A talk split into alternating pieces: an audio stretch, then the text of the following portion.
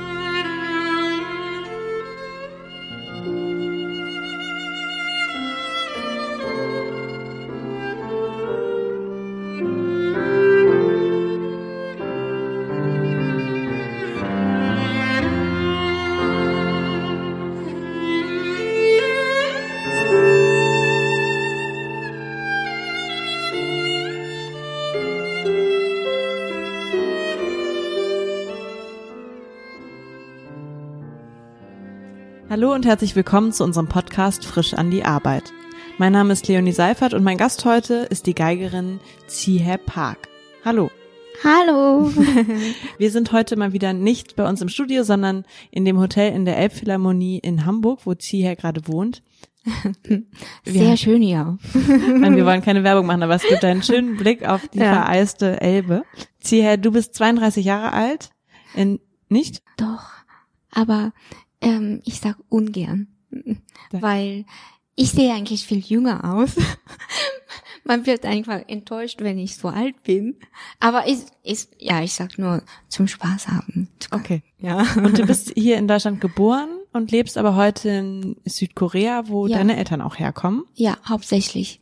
Und du bist erfolgreich als Geigerin, hast Preise gewonnen, zwei goldene Schallplatten stehen in deinem Regal. Du spielst über 150 Konzerte im Jahr überall auf der Welt und sogar vor 25.000 Zuschauern. Wir wollen ja hier über deine Arbeit reden und deshalb ist meine erste Frage, weil ich mir das so gar nicht vorstellen kann. Mhm. Wie sieht dein Arbeitsalltag aus? Ich glaube, ein, nee, drei Viertel besteht von Musik, üben oder produzieren oder bearbeiten oder komponieren und alles andere gehört zum ein Viertel. Und wo übst du in der Regel? Ja, in der Regel, man sagt ja, die, ähm, man soll die beiden Füßen an der Boden halten oder äh, zu Boden bleiben, sagt man so, oder? Ich weiß, ich bin so schlecht mit so Redewendungen, Ah, keine ah, okay, Ahnung. okay. Das äh, sollte andere Bedeutung haben, aber ähm, ich habe ja überall meine Übungsräume. Sprich, ich habe ein sehr spezialisierte Auto gekauft, worin ich halt unter, unterwegs auch üben kann. Ja, das Dach von Auto, also es ist also ein bisschen größeres Auto, also ich meine Van, Van, nennt man das? Ja. Ja, also und äh, auch ganz hohe Dach und ähm, deswegen kommt mein Bogen nicht ans Dach. Mhm. Deswegen kann ich sehr gut üben. Du sp- spielst da im Stehen im Auto. Oh, nee, nicht in Stehen, das wäre viel zu gefährlich.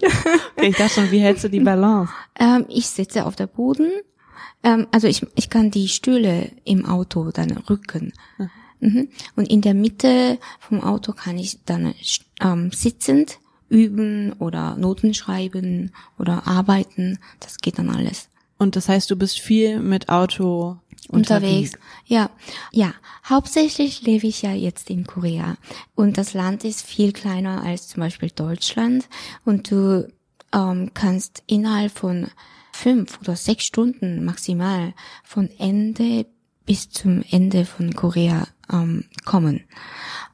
Und das reicht auch im Auto zu üben. Man muss nicht fliegen. Mhm. Und ähm, jetzt weiß ich immer noch nicht, wie viele Stunden du dann am Tag deine Geige in der Hand hast. Oh, ich weiß nicht, weil man ähm, rechnet ja nicht, wenn du zum Beispiel, ich bin, ich weiß nicht, ob du verheiratet bist, aber wenn man verheiratet, verheiratet ist, dann lebt man einfach zusammen, die beiden, also ein eine Frau und der Mann. Und sie rechnen nicht die Stunden aus, wie viel sie zusammenleben. Also ich lebe ähm, so gut wie praktisch mit meiner Geige, deswegen weiß ich es nicht so ganz genau, aber sehr unregelmäßig, aber ich nutze fast alle Stunden, die ich ähm, für frei habe, nicht schlafe und nicht esse, für üben. Du hast ja eben gesagt, du übst im Auto. Auch. Ja. Du sollst aber auch mal auf der Flughafentoilette geübt haben. Wie kam es dazu? ja, weil der Flug einfach so lange dauert. Und ähm, ich musste dann ganz ähm, dringend ein total neues Stück lernen, was ich überhaupt noch nicht kannte, zum Beispiel moderne Stücke. Und ähm, ich musste dann perfekt spielen oder zumindest auswendig oder ähm, nicht falsch spielen, zumindest. Und die modernen Stücke sind ja sehr ungewohnt von der Harmonie her auch manchmal. Deswegen musste ich halt einfach in der, auf der Toilette üben. Bist du eigentlich noch aufgeregt vor so einem Auftritt? Manchmal schon. Also besonders wenn ich mit einem Orchester spiele. Weil, weißt du, was Konzert heißt? Ich meine, ja, Violinkonzert. Und Konzert kommt von Lateinischen, glaube ich, und Kongresse oder so. Das heißt Kampf heißt das, glaube ich. Mhm. Und eins gegen hunderte Orchesterspielern. Mhm. So funktioniert das. Also ich fühle wie das, weil so leicht kommst du bedeckt von dieser großen Sound von ganzes Orchester und ähm, dagegen musst du einfach kämpfen und das Tempo und die Bewegungen und die Veränderungen, das ist dann eins gegen hundert. Und dann kriegt man ein bisschen Angst davor, wenn zum Beispiel in der Probe nicht so gut geklappt hat, dann hat man ein bisschen Angst, dass es alles so durcheinander geht und was schief geht. Aber ansonsten, ich würde sagen, ich gehöre zu den Gruppen, zu den Gruppen, die halt nicht so viel Aufregung vor solch einem Auftritt hat. Ich stelle dir jetzt eine von diesen Max Frisch Fragen. Ja. Was bedeutet für dich Glück am Arbeitsplatz? Nichts zu tun zu haben? Wenn der Tag schnell vorbeigeht oder genau das zu tun, was du tun möchtest, auch wenn es dich manchmal überfordert? Ah, das dritte. Also etwas zu tun, was dich auch manchmal überfordert. Ja, ich glaube, ich genieße das, dass ich überfordert werde. Bist du immer überfordert oder fühlst du dich auch mal? Ich glaube, überfordert, überfordert? Ähm, Definition ist sehr persönlich. Ich glaube, ähm, wenn die Überforderung dir Spaß macht, dann ist es keine Überforderung mehr. Ja. Normalerweise frage ich meine Gesprächspartner hier in unserem Podcast immer, was wolltest du als Kind werden? Oh. Bei dir denke ich, es gab, gab es überhaupt eine Zeit, in der du andere Träume hattest? Noch gar niemals. Niemals. Du, wolltest, du bist auf die Welt gekommen und wolltest Geigerin werden? Ja, soweit ich mich erinnern kann. Weil meine Mutter ist ja auch eine Geigerin und sie hat damals, als ich Kind war, sie hat dann ähm, ihr Studium in Deutschland ähm, Abschluss gemacht und dann ähm, nach Korea geflogen und an der Uni unterrichtet. Und als ich klein war, da gab es ja noch niemand, der auf mich aufpassen konnte. Ich bin praktisch unter dem Flügel, wo sie unterrichtet hat an der Hochschule, da aufgewachsen äh, mit meiner Flasche Milch oder manchmal ähm, Saft drin. Okay. Ja als ich wirklich ganz klein war. Ja, ich bin dort ähm, aufgewachsen und ich habe nichts anderes gesehen als kleines Kind, als Spielen und Musik. Und als Kind wünscht man, dass man gelobt wird von seiner Mutter. Das war genau der Fall bei mir. Ich wollte immer gelobt werden von meiner liebe, Mut lieben Mutter. und ich wollte immer Geige spielen, deswegen. Weil sie war immer mal sauer, mal ähm, sehr, sehr glücklich war abhängig von den Studenten, wenn sie gut vorbereitet waren oder nicht, ja. Und wann hat sie dir dann das erste Mal eine Geige in die Hand gedrückt? Ähm, ich weiß nicht mehr wirklich. Ich glaube, ich habe viel früher ähm, gelernt, Noten zu lesen als schreiben oder lesen. Ähm, sie war dann auch deine Lehrerin? Ja. Ist auch. Ist immer noch deine Lehrerin? Ne, so eine Art von Coach. Mhm. Ja, so, du sollst äh, lieber so oder in dieser Richtung gehen oder so. Also in großen Aussicht, ja. Aber du bist eigentlich die viel erfolgreichere geworden, oder? Ja, das darf ich aber nicht sagen. Das hört meine Mutter nicht, oder? Nein, ich glaube nicht. Und äh, aber wie ist das, wenn die eigene Mutter die Lehrerin ist? Ja, ich habe zum Glück später herausgefunden von äh, den anderen Leuten, dass Lernen bei seiner Mutter kann sehr schwierig sein. Das habe ich Gott sei Dank sehr spät erfahren. Aber als ich ähm, von ihr Unterricht richtig bekommen hatte, da wusste ich das nicht, dass es anstrengend sein muss. Aber zum Beispiel, also ich war immer ganz froh, dass zum Beispiel mein Saxophonlehrer Mhm. nicht bei mir zu Hause war und überprüfen konnte, wie viel ich übe. Ah. Und du hattest die ja dann immer gleich zu Hause und dann konnte sie immer dir sagen, jetzt musst du aber mal wieder und Ähm, ja, bei mir war So es ähm, eigentlich im, ganz im Gegenteil. Erstens, sie wollte gar nicht, dass ich überhaupt Musikerin werde, weil sie weiß ja ganz genau, wie hart und unsicher dieser Beruf ist. Mhm. Und zweitens, sie wollte mich gar nicht unterrichten, weil sie war total müde am Ende de des Tages, nachdem sie ungefähr zehn Studenten unterrichtet hatte. Und sie wollte nicht mehr bei mir dann äh, was beibr- beibringen, zu Hause noch. Aber dann habe ich sogar ähm, meinen Vater dazu überredet, dass er für mich meine Mutter bezahlt Unterri für Unterrichtsstunden. als du ein ganz kleines Mädchen warst, hast du das deinen Vater gefragt? Ja, weil ich dachte, sie unterrichtet mich nicht, weil ich nicht bezahle. Also ich war wirklich sehr, sehr leidenschaftlich. Und dann war deine Mutter eine strenge Lehrerin oder gar nicht, weil sie gar keine Lust dazu hatte? Ich glaube, ähm, einigermaßen streng zu sein braucht man als guter Lehrer. Aber bei mir hat sie immer, äh, sie war sauer oder manchmal aufgeregt, dass ich viel zu viel übe, weil ich war wirklich ein bisschen krank. Die anderen würden so ausdrücken. Ähm, ich habe so viel geübt und an einem Punkt wurde das so, dass die Geige nicht für mich da ist, sondern dass ich für die Geige war. Erklär das mal. Ja, also ich lebte praktisch für die Geige, für Üben und irgendwann wurde das Üben nicht mehr Üben zum Konzertieren oder zum Spielen, sondern Üben für einfach Üben. Also Üben, also ich wollte jeden Tag ähm, den, die geplante Übungszeit von mir erreichen. Mhm. Und das war? Ja, je nachdem. Wenn du zum Beispiel äh, in die Schule gehen musst, ich war auf dem ganzen Tag im Gymnasium dazu noch. Und In Deutschland? Ja, in Deutschland. Weil Wir müssen, glaube ich, einmal kurz erklären, du bist hier geboren und dann Ja. aber, als du so, weiß ich nicht, fünf warst, seid ihr wieder zurückgegangen? Ja, ich glaube drei oder vier. Ah. Mhm. Nach Korea zurückgezogen mit meiner Mutter zusammen. Und dann, als ich äh, fertig, fertig war mit meiner Grundschule, ähm, die geht von, in Korea von erste Klasse bis sechste Klasse.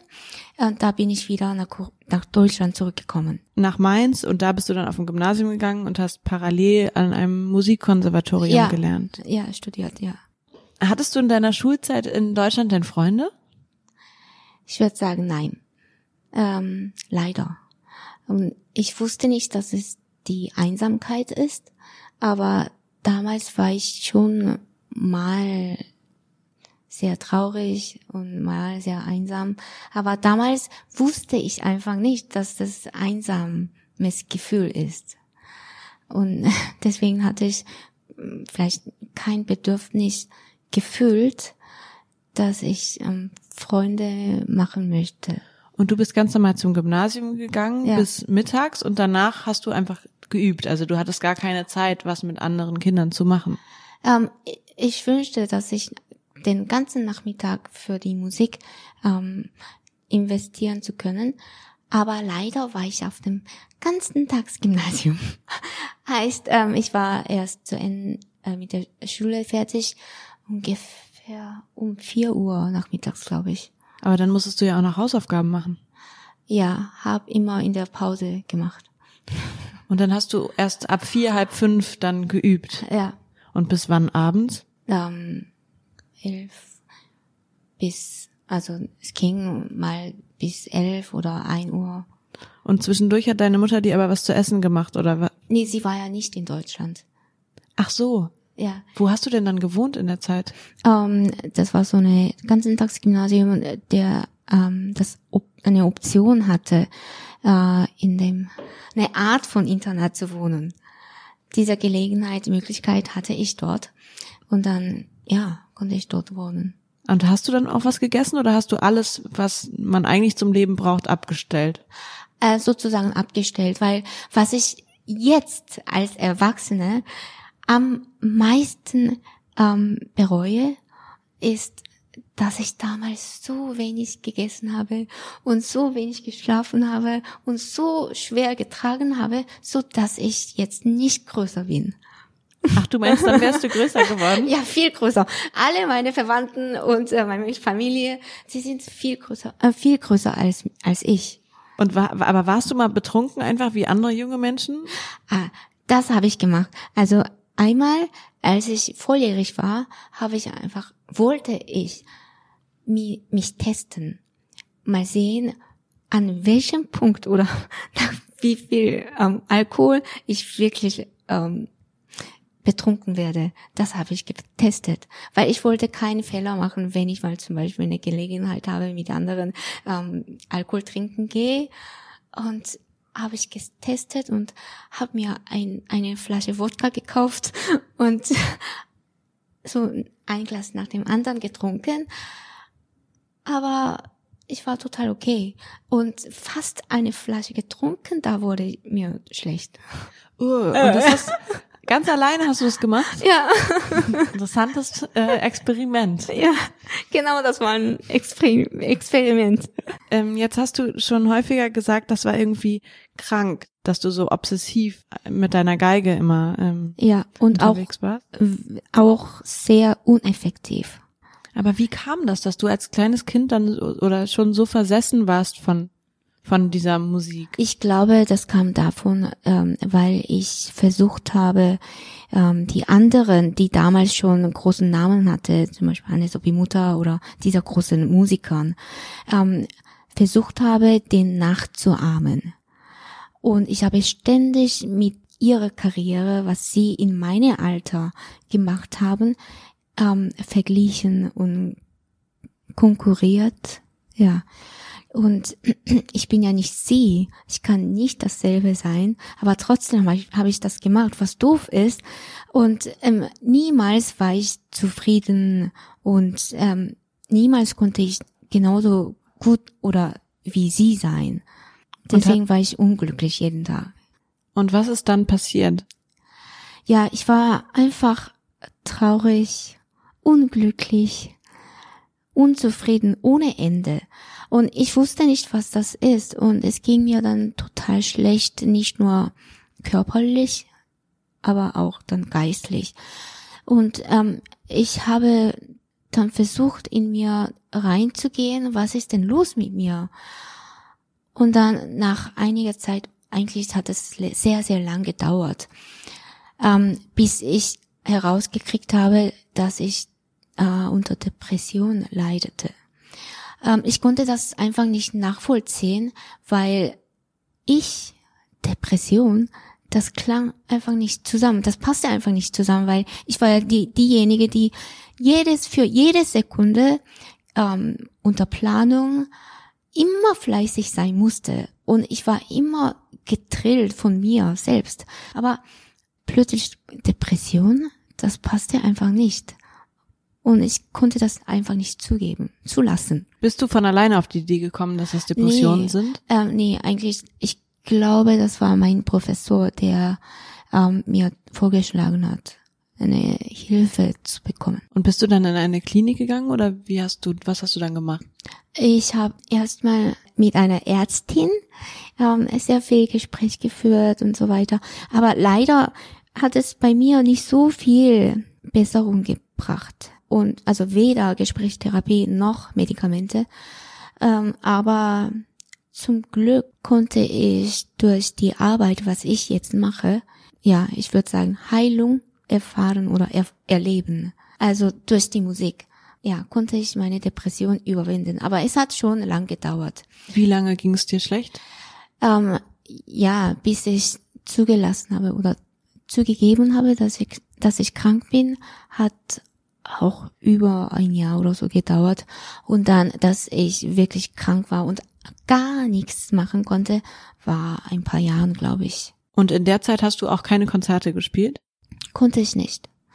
Äh, ich musste alles liegen lassen oder aufgeben. Weil du nicht mehr das Haus verlassen konntest, weil es dir so schlecht ging oder warum konntest du dann kein Konzert mehr spielen? Ja, Depression ist eine Krankheit, du kannst halt nichts machen. Und ähm, du fühlst dich, als ob es kein Morgen geben würde. Oder du hoffst, es gibt kein Morgen sogar. Äh, das war genauso bei mir. Oder vielleicht schlimmer, aber nicht äh, besser. Und wo hast du dann diese Zeit verbracht? Am Anfang war das in Deutschland noch, weil ich war ja im, als Studentin an der Hochschule damals.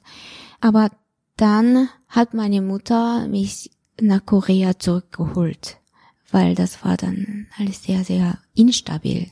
Und dann habe ich angefangen zu spielen, nicht die Stücke, die ähm, ich als Studentin oder Geigerin spielen würde, ähm, sondern einfache Lieder.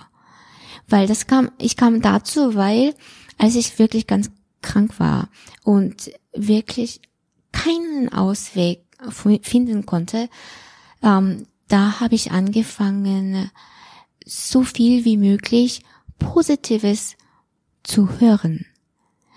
Aktiv konnte ich gar nichts, aber passiv konnte ich was mir gut tun lassen. Deswegen habe ich ähm, sehr, ja, mal Predigt oder gute Musik. Einfach, das kann man doch einschalten und dann einfach hören lassen. Das kann ich ja. Das habe ich gemacht, aber dann habe ich zum ersten Mal in meinem Leben erfahren, dass die Musik, die die Musik äh, ähm, bedeutete bis da bis zu diesem Zeitpunkt nur Kampf oder konkurrieren oder vergleichen. Ähm, aber seit diesem Zeitpunkt ähm, konnte ich entdecken, wie kräftig die Musik sein kann, wie tief die Musik in deinem Herzen eindringen kann.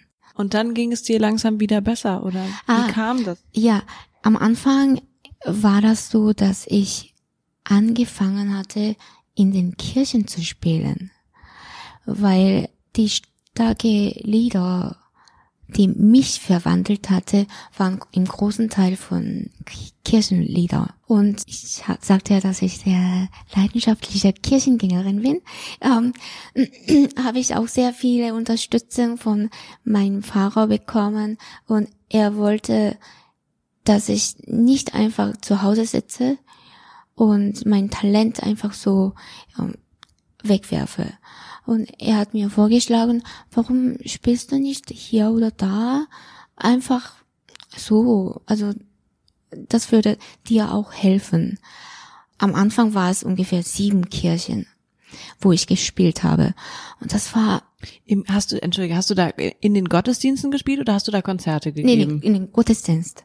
Mhm. Also, ja, nur ein oder zwei Stücke. Es waren nur sieben Kirchen, aber von diesen sieben Kirchen wurde dann zweimal am Tag, sonntags, ja, also sprich, zweimal am Tag, dann erstmal im Gottesdienst, aber vom Gottesdienst ein oder zwei Stücke wurde dann ein ganzes Konzert.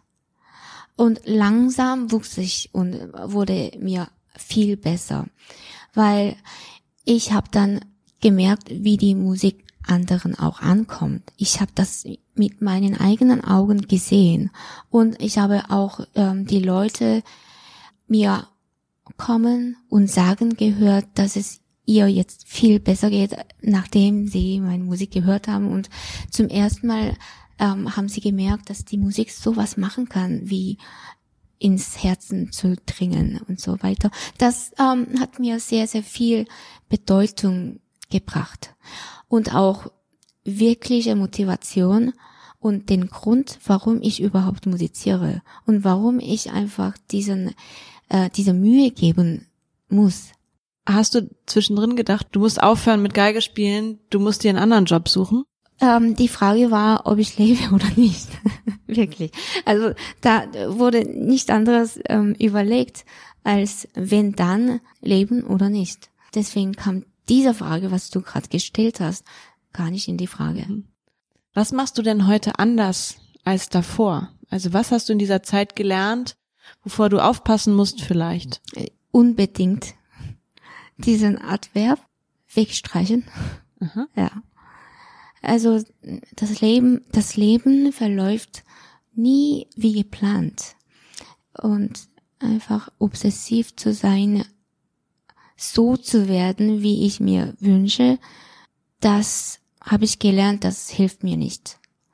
Ich mache, ich gebe einfach mein Bestes und tue was gut und positiv äh, für die Gesellschaft ein, beeinflusst, aber weniger ähm, so meine meine Zähne beißen. Ja.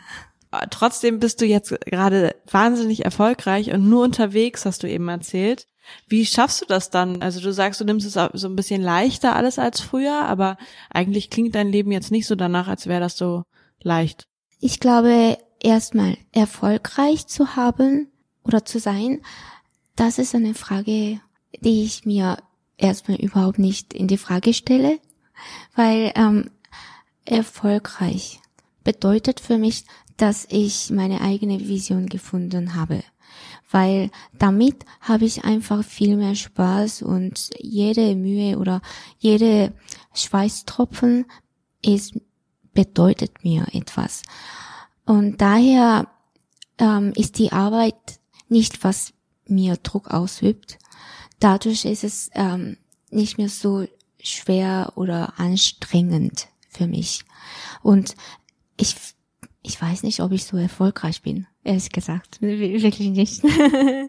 ich bin halt sehr, sehr beschäftigt. Und ich bin sehr froh, dass ich beschäftigt bin und sehr viele Leute mich haben möchten.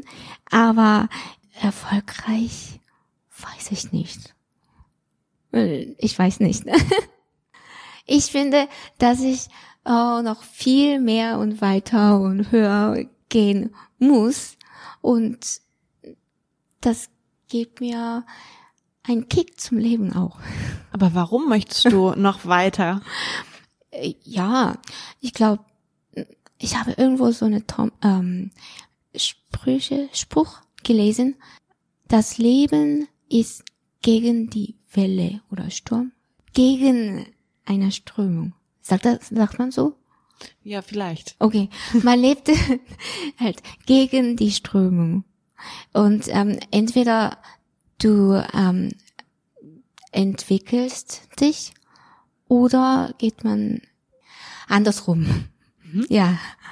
Hast du seitdem auch gelernt, dass du so ein bisschen mehr ähm, dir selber gönnen musst oder so ein bisschen Zeit einplanen musst zum Abschalten? Das ist ja immer das Klassische, was man hört von Leuten, die mhm. so viel gearbeitet haben und ja, also bei mir ist der Ausgleich, also perfekte Ausgleich immer Eishockey zu spielen. Wow, wie oft spielst du Eishockey?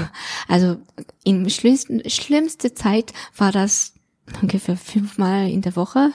so richtig im Team? Ja, also ich bin in einem Amateurteam ähm, als Mitglied und ja, unglücklicherweise gibt es in Korea nur eine einzige Damenmannschaft. Deswegen muss ich zur Männermannschaft gehen, weil die Zeit passt mir einfach nicht für Damenmannschaft. Es gibt nur einmal in der Woche, glaube ich. Ähm, ja. Und, Und, du spielst in einem Männerteam Eishockey. Ja, also ich glaube, das ist eine andere Frage, ähm, ob man wirklich gut ist und ähm, ja, und ich bin einfach sehr, sehr faszinierte Eishockeyspielerin. Ich mag das, ich liebe das, aber ähm, ob man wirklich so gut ist, ist andere Frage. Und wie oft kommst du dazu, wenn du doch so oft unterwegs bist? Ah, manchmal, also wie gesagt, in Korea, das Land ist so klein. Gott sei Dank. Deswegen, ähm, wenn du abends Konzert hast, dann kannst du schaffst du bis halb zwölf nachts oder abends in die Eishalle zu kommen. Und manchmal dann ähm, Nachmittag, wenn ich zum Konzert fahre, nehme ich meine Ausrüstung mit und auf dem Rückweg dann bitte ich meinen Manager, ähm, mich äh, an, in der Eishalle auszulassen und dann ich spiele und dann komme ich dann allein nach Hause bei Tax- Taxi oder so. Wie um halb zwölf Uhr nachts, aber dann ist da doch niemand sonst, oder? Oh, doch, doch. Ähm, bei uns, Amateurmannschaft, heißt, sie haben alle seine eigene Leben. Und sie müssen auch zum Job gehen, arbeiten gehen. Und dann ähm, vor dem Schlafen kommen wir zusammen und spielen und trainieren. Heißt, ja, meistens ist- ist das von halb zwölf bis eins nachts. Sehnst du dich manchmal nach einer Arbeit, die überhaupt nichts mit deinen Neigungen zu tun hat? Also nach so einem stinknormalen Bürojob, wie ich den vielleicht habe? Ja, stinknormal finde ich nicht, erstmal. ähm, ich finde deinen Job sehr kreativ und du triffst dich Okay, ja. mein. Job ist vielleicht das. Ich meine damit morgens um neun irgendwo sein, um 18 Uhr ist man fertig mit der Ja. Arbeit, dann fährt man nach Hause, man hat jeden Monat das gleiche Ja, Geld auf dem das, Konto. äh, Ja, das wäre für mich sehr schwierig. Warum? Weil ähm, ich bin einfach sehr ungewohnt daran. Ja, manchmal bin ich total in der Laune, dass ich ungefähr zwölf Stunden im Stück üben kann und manchmal überhaupt nicht. Aber wenn du im Büro arbeitest, du musst ja äh, für gewisse Zeit im Büro bleiben und deine Aufgaben machen. Das wäre für mich eine Krise vielleicht. Mhm. Kannst du den Gedanken zulassen, dass es für den Gang der Welt völlig egal ist, ob du deiner Arbeit nachgehst? Nee, mein Lebensmotto, eins von meinen Lebensmotto, ist ähm, den Geschmack von Salz und Licht nicht verlieren. Heißt, ähm, wenn du, ja, als Salz musst du salzig sein, Licht musst du einfach hell leuchten. Und wenn ohne mich alles in Ordnung wäre oder meine, mein Dasein überhaupt keine Bedeutung sein würde, dann finde ich, ich habe keinen Grund zum Leben. Würde ich so empfinden. Ja. Mhm. Und dann noch eine Frage, macht es dich nervöser, verzichtbar zu sein oder unverzichtbar? Es macht mich nervöser, verzichtbar zu sein. Ja, weil ähm, ohne Salz kannst du kein ähm, kannst kein köstliches Essen kochen und ohne Licht könntest du nicht arbeiten. Und die beiden sind unverzichtbar. Und es wäre mich total, ja, es würde mich total traurig machen, wenn ich wirklich verzichtbar bin. Aber es würde, es setzt einen auch sehr unter Druck zu wissen, dass man unverzichtbar ist. Unverzichtbar heißt ja aber nicht, dass man von, von mir abhängig ist, oder? Man kann schon leben unabhängig. Ja, schwere Frage. Schwere Frage. Ja. Okay, nächste Frage. Du hast eben davon erzählt, dass du zum Beispiel einen Manager hast, der dich mit dem Auto von den Konzerten wieder nach Hause fährt. Ja, ne? ja. Wie, gro wie kann man sich das vorstellen? Wie groß ist dieser Stab um dich herum? Wie viele Menschen arbeiten mit dir zusammen? Erstmal Pianist auf jeden Fall. Und ähm, ja, der für mich fährt und ähm, sich kümmert.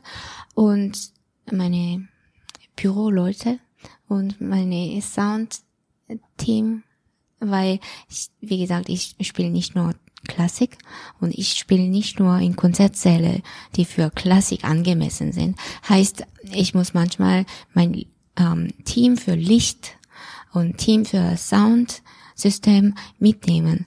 Und dann wird es schon mehrere Leute. Und manchmal spiele ich sogar mit meinem Rockband, fünf, äh, fünfköpfige Rockband. Ah, Es macht viel Spaß. Ja. Und das heißt, wie viele Mitarbeiter hast du? Äh, festangestellt? Beides. Ähm, ja, die ähm, Staffs oder Teams für Licht und Sound, es kommt drauf an ähm, und wir arbeiten dann projektmäßig, aber fest vier, fünf, ja, Und bist du eine gute Chefin? nein. Warum nicht? Wie gesagt, ich bin sehr schlecht mit äh, den Leuten ähm, umzugehen. Ich habe ich hab einfach viel zu wenig Beziehungserfahrungen. Erfahrungen. Weil du nicht, weil du so wenig Erfahrung hast im Umgang mit Menschen, meinst du? Ja, Und willst du das ändern? total. Und was hindert dich daran? Ähm, ich will das einfach richtig machen, aber ich glaube, ich kenne, ich muss immer diesen Qual der Wahl machen. Entweder perfekte Qualität oder bessere äh, Beziehung zu den Leuten.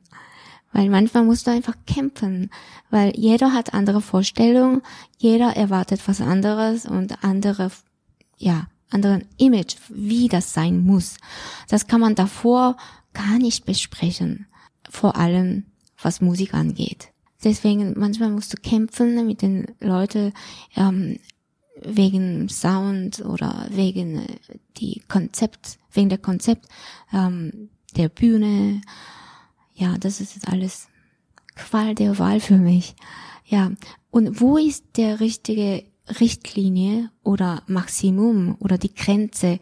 Ähm, bis wohin kann ich denn mit den Leuten kämpfen oder wo bis wohin soll ich den Kompromiss machen? Das ist immer sehr schwer zu entscheiden für mich. Und merkst du, wenn ein Mitarbeiter von dir oder eine Mitarbeiterin ganz unzufrieden gerade mit dir ist? Ja, ist sehr schwer zu erkennen. Wobei ich selbst kein Pokerface habe. Ich habe mein Lebenslang versucht, mein Gefühl zum Ausdruck zu bringen.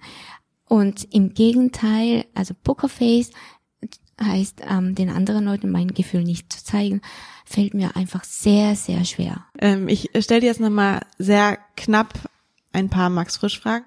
Worauf könntest du eher verzichten, auf Geld oder auf Anerkennung? Auf Anerkennung. Ja, weil was ich machen möchte, geht ohne Geld eigentlich nicht. Aber Anerkennung ist ja so eine Art von Ehre, oder? Hm? Ja, das mm, ist mir wenig wichtig. Und ähm, wie viel verdient so eine gefeierte Violinistin wie du? Um, du musst mir keine Zahl sagen, aber ich verhungere nicht. Du verhungerst nicht. Und meine ähm, meine Mitarbeiter auch nicht. Kümmerst du dich selbst um deine Finanzen? Ähm, sehr wenig. Also von wenn die Bank mich anruft, dann leite ich das gleich meine Mutter. Ach, deine Mutter macht dein, deine Finanzen. ja, ja. Nicht, dass ich etwas wieder falsch mache. Hast du schon mal was falsch gemacht, was Geld betrifft? Ähm, nee, aber ich habe schon mein Auto einmal ähm, kaputt gefahren. Ah, okay. Ja. Und jetzt fährst du nicht mehr selber? Ah, doch, aber ich werde immer davon gehalten. Für wie viel Geld würdest du nie wieder arbeiten? 100 Millionen.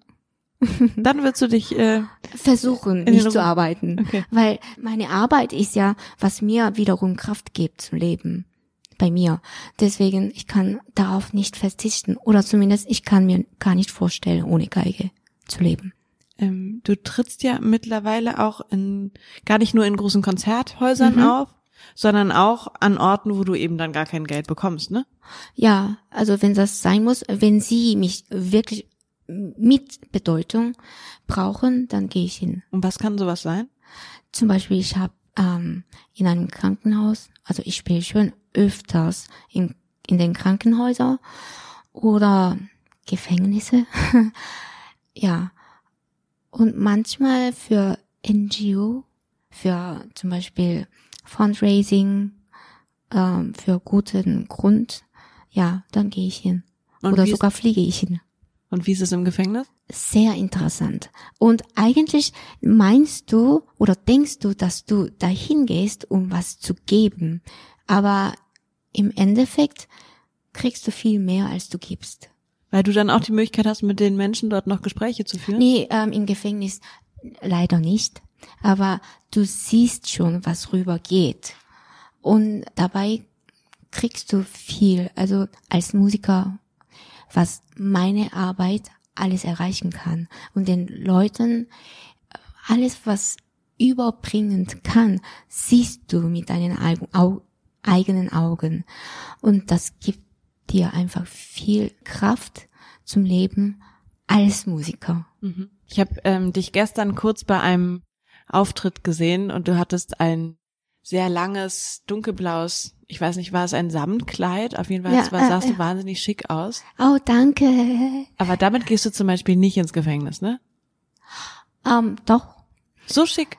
Ja, weil es ist mir einfach sehr, sehr wichtig, dass ich genauso gute und genau, also das gleiche, die gleiche Qualität dahin bringe. Ansonsten würde mir das gar nicht bedeuten.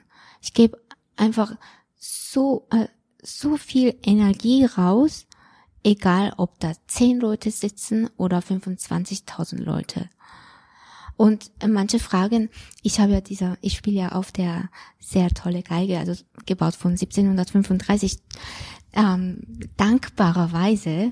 Und manche fragen, wenn ich zum Beispiel an solche Stelle, an solche Orte gehe, fragen die Leute, die mich eingeladen haben, ja, die Geige muss doch nicht die Guarneri sein, oder? Die haben sie nicht gebracht, oder? Dann sage ich immer, nee, das ist die Geige, die, die 1735 gebaut wurde, dieser historische Geige. Natürlich komme ich mit dieser Geige. Ähm, ich möchte die gleiche tolle Musik, den Publikum, das Publikum amüsieren lassen und hoffentlich ähm, zur Bedeutung bringen. Und sag mal, diese Geige, von der du jetzt gerade gesprochen hast, ich kenne mich nicht aus, ich kenne nur die Stradivari. Ist das so ähnlich wertvoll? Ähm, so viel ich weiß, wurde äh, letzt, bei der letzten Auktion, wo die ähm, teuerste Geige, wie sagt man? Versteigert wurde? Ja, versteigert wurde, ähm, war die Guarneri-Geige. Also die teuerste, teuerste Geige ist Guarneri, also teurer als Stradivari. Und wie teuer ist deine Geige? Darf man nicht sagen. Nein? Ich meine, ich meine, du wirst mir kein Bodyguard ähm, anstellen, oder? es ist mir viel einfacher und bequemer, ähm, mit der Geige zu laufen und fliegen, ohne dass man kennt oder weiß, wie teuer die Geige ist. Eine Frage, die ich immer als allerletztes stelle. Mhm. Glaubst du, dass du deine beste berufliche Position noch vor dir hast, bereits hattest oder gerade inne hast? Äh, vor mir habe. Mhm. Ich bin mir sicher, weil ähm, ich denke, was man wirklich fest daran glaubt, passiert auch. Ich danke dir sehr, dass wir uns hier in der Äpfelharmonie getroffen freu haben. Ich freue mich, ich freue mich, ähm, dich kennengelernt zu haben und auch in dieser schönen Elbphilharmonie ähm, mit dir sein durfte und spielen ja, durfte. Vielen Dank. Das war Xihe Park. Danke. Dankeschön.